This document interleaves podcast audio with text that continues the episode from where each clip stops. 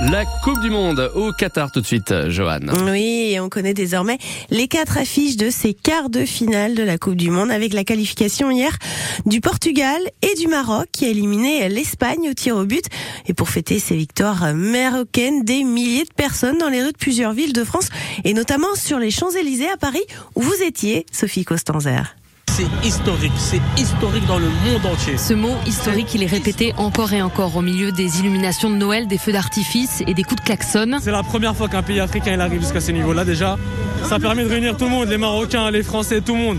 On est tous ensemble et là on est fiers, regardez ce qui se passe, ça nous rend fiers. Et sur cette avenue des Champs-Élysées, Najat et Eden ne sont pas venus avec un, mais deux drapeaux. Celui de la France et ce drapeau rouge et vert du Maroc. Deux drapeaux pour deux pays en quart de finale et deux bonnes raisons d'être heureuse. La France est présente et qualifiée également, donc euh, voilà, on peut que se réjouir.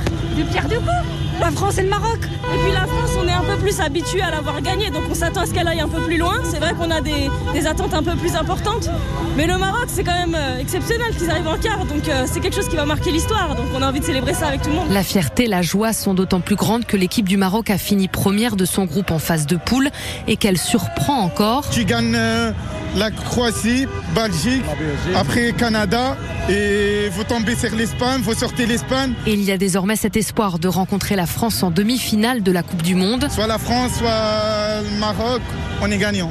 Il faudra d'abord passer par les quarts de finale et le Portugal. Et le Portugal, donc l'adversaire du Maroc en quart de finale, après avoir battu la Suisse hier 6 buts à 1 parmi les buteurs portugais, Rafael Guerrero, l'ancien Lorientais, aujourd'hui à Dortmund, a marqué à la 55e minute une très grande fierté pour ce joueur né en France qui possède la double nationalité d'avoir marqué, et oui, son premier but en Coupe du Monde très fier d'avoir marqué pour, euh, pour mon pays en Coupe du Monde. J'avais marqué déjà à l'Euro, mais euh, voilà, c'est une belle récompense pour moi aussi. Mais comme j'ai dit, le, le travail euh, de toute l'équipe est plus important que le travail individuel. C'est assez sympa de, de, jouer un match comme ça. On était vraiment sûr de, du résultat final, je pense, quand on a vu le déroulement de la première mi-temps. Et aujourd'hui, c'est une belle performance de toute l'équipe et on est vraiment fiers, je pense, du résultat. Les quarts de finale vont commencer vendredi à 16h avec le Brésil opposé à la Croatie.